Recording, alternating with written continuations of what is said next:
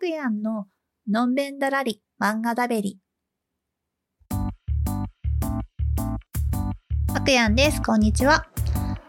今日から2月ということで、ここで大事なお知らせを、いや、大事なことを一つ伝えていきたいと思います。それは、節分と立春の日には豆腐を食べようということです。あのー自分はですね、趣味で豆腐マイスターなる活動をしているんですが、その主な活動が、あの、美味しい豆腐を周りに進めまくるということなんですね。うん、豆腐なんてどれ食べても同じ味じゃないっていうか、まあそもそもそんなに豆腐の味気にしたことないっていう人も多いと思うんですよ。はい。でもね、そんなあなたにこそ食べてほしい。大豆の味がする豆腐屋の豆腐。漫画じゃなくて豆腐をおすすめするポッドキャストでもやったらええんやないかという話なんですけど、うーん、あの、本当にね、あの、食べ物のポッドキャストは多分無理じゃないのかな。いや、できん、いや、わかんないです。あるのかな？いやな、あるのかもしれないし、で、もしかしたら別にこれ、あの、ポッドキャストに限らずね、あの、動画とかで紹介してもいいし、それこそインスタやツイッターとかでもいいかもしれないんだけど、まあ、豆腐ね、映えないんですよ。あの、うん、なんか、まあ私が不器用ってこともあるので、その料理の見た目が綺麗に盛り付けられないっていう根本的な問題もあるんだけど、まあそれだけじゃなくって、あの、私とね、周りにいる豆腐マイスター仲間がいるんですけど、まあその料理の得意な皆さんもいらっしゃるんですよ。で、彼女らの豆腐料理を見ても、まあ、その、何ですかね。別に美味しそうなんだよ。美味しそうなんだけど、じゃあ、この豆腐の微妙な違い伝わるかっていうと、あんまり多分伝わらない気がするんだよな。いやー、まあ、そこをね、本当は食レポとかでね、頑張ったらいいなと思うんですけど、うん、無理なんで、まあそこら辺はちょっと オンラインで伝えることはほどほどに諦めて、あの、オフラインイベントの方というか、まあ、オンラインとオフラインを兼ねたイベントっていうのをあのやっていたりするので、まあ、それはね、なんかもう興味がある方がいらっしゃったら、豆腐のイベントぜひ参加していただきたいんですけど、まあ、今はそれは置いとこう。今はそれは置いといて、あの、言いたいことはですね、あの、節分や立春の日に豆腐を食べてほしいってことなんです。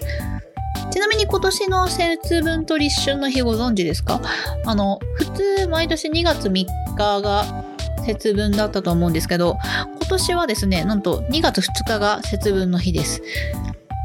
いやー、なんか、100何年かぶり？ちょっと忘れちゃったけど、うん。なんか、こう、周期的に違うらしい。びっくりだよね。うん。あ、で、えっと、その、なんでね、その節分と立春の日に、その豆腐を食べてほしいかというとですね、この2日間に食べる豆腐がですね、立春大吉豆腐と呼ばれておりまして、あの、節分の日に食べると、それまでの罪や汚れを払う。あの、節分の次の日が立春の日なんですけど、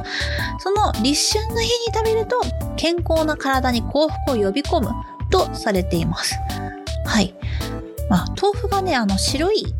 から、まあ、白くて邪気を払うものとしても昔からその大切にされてきた食べ物でして、で、そういったその、節分と立春の日っていうのは、まあ、もともとの邪を、邪気を払う日でもあると思うんですけど、そうした日に合わせてお豆腐を食べると、まあ、より、汚れが払って、プラス、いい体になって、幸せが舞い込むと。いや、豆腐を食べるだけでそんなになるんだったら、豆腐いくらでも食うよって感じなんですけど、まあ、とりあえず、建前上、そんなことを考えながら食べていただければなと思っております。はい。えー、そんな、あの、豆腐ご利用しで始めた今回ですが、えっ、と、紹介するのは、焼いている二人です。はい、食べ物漫画です。うん、でも別に豆腐は出てきません。今のところね。えっと、あの、漫画のですね、話は、えっと、主人公が男性、社会人男性の健太くんです。で、健太は、あのー、アプリで婚婚活を頑張っている30歳男性。なんか、あのー、頑張ってるはいるのですけども、なかなかうまくマッチングしないと。で、ある日、あのー、アプリで知り合った女性と、まあ、リアルでカフェで待ち合わせてたんですけど、まあ、ちょっと遅れますと先方から連絡がありました。でもこの遅れますって言われるパターン、大体いつもすっぽかされるやつって思って、もうその遅れます連絡を来た瞬間に諦めて彼はもうお会計をして帰ろうとします。で、お店を出た瞬間になんと彼女来てくれました。いやー、オックスポカされたわけじゃなかったね。よかった。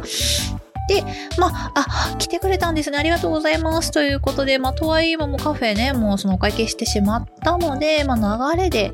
ちょっとお腹も空いてるし、ということで、なんとなく入ってしまったのが焼肉屋さん。うん、さっき予約してたカフェはめちゃくちゃおしゃれだったのに、なんかうっかり流れで焼肉屋さん来ちゃった。うん、どうしよう。うん、まあいいかって思いながら、まあ食べ始めたところ、まあなんかその、気取らないね、いつも自分が行くような、あの、焼肉屋さんで、楽しくご飯を食べることができ、良いコミュニケーションも取れて、まあいい雰囲気になり、まあこの後も、なんか連絡やり取り続けましょうか、みたいな。お、これは婚活マッチングとしていい兆しなのではと思っていたところ、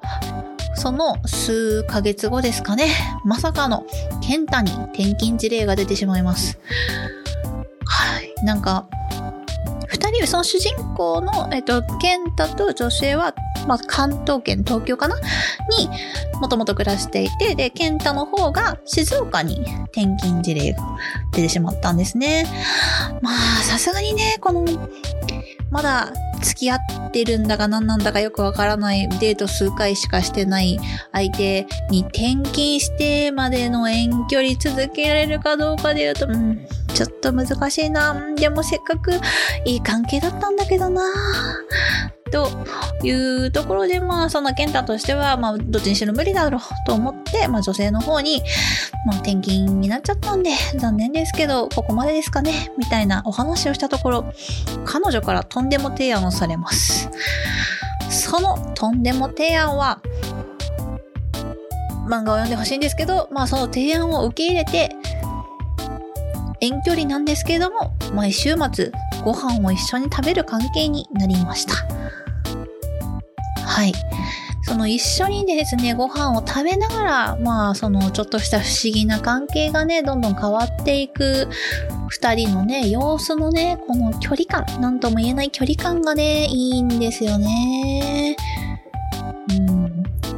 やっぱりこのご飯をね、食べる、一緒に食べるって大事よね。うん。あ、で、えっと、この作品のタイトルである焼いている二人の通り、その一緒にご飯を食べるときにバーベキューをすることが多いんです。あの、最初にね、その二人が流れで入っちゃった焼肉屋さんあるじゃないですか。あれ、まあもともとその主人公のケンタがバーベキューが好きだったみたいで、あの、その焼肉屋さんもその焼くのが好きっていうつながりで、まあ、いつものノリで入っちゃったやつだったみたいですね。はい。で、焼くのが好きなので、まあその焼きにこだわってたんですよ。その焼肉屋さんで。そしたら彼女が、あ、こんなにちゃんと焼いてくれるなんて、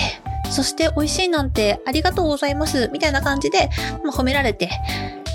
で、健太もなんか嬉しくなっちゃって、まあ、そこから良い関係につながったという流れもありまして、まあ、役ということに関してこの二人は、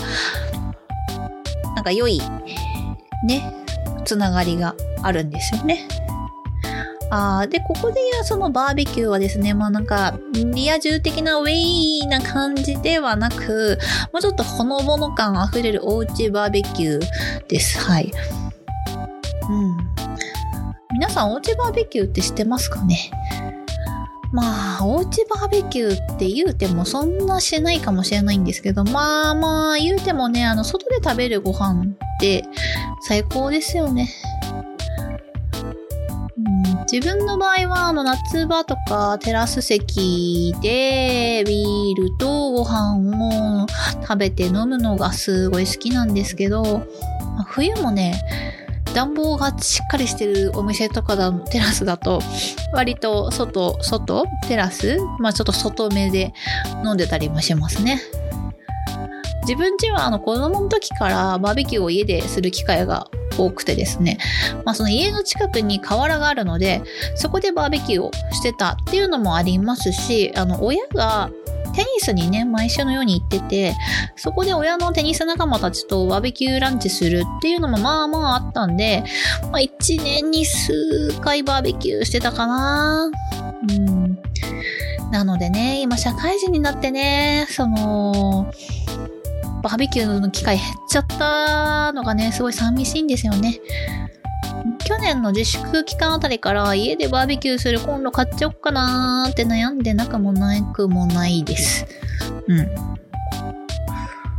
あの、この焼いてる二人の漫画の中では、スペアリブ、パンケーキ、ラムチョップなど、まあ、焼いたら絶対美味しいっていうのがわかるやつが、まあ、続々と出てきます。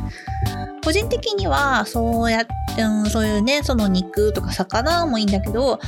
油揚げとか、ハス揚げとか、ガンモとか、そこら辺もね、美味しいんですよ、焼くと。あの、お豆腐屋さんにね、全部売ってるやつなんですけど、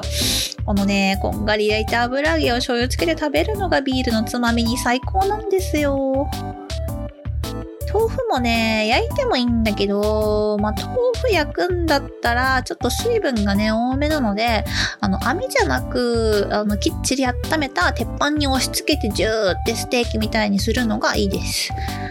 木綿豆腐を半分ぐらいの薄さにして、あの、焼肉のタレとかで焼くのいいですよ。うん。ただまあちょっと水分がね、出やすいんで、そこら辺は火傷しないように気をつけてください。バーベキューってあの、外で焼く、外で食べる、外でぼんやりするっていうのの組み合わせがね、いいんですよね。なんかいつもやってることなんだけど、外でやると開放感があるような気がするというか、まあ後片付けはそれなりに大変なんですけど、自分は割とその家にね、引きこもってるの大好きな人間なんですけど、でもやっぱり外に出るってってまた違った楽しさなんだよなというのは去年からひしひしと感じてます。今年の夏ぐらいにはみんな気兼ねなく外に出られるようになってんのかなもしそうなってなければ、うん、きっと我が家にはバーベキューコンロがベランダに設置されることになりそうです。いや、外に出られるようになっても設置されている可能性なくなくもない。うん。というわけで、今回はここら辺で。それではまた来週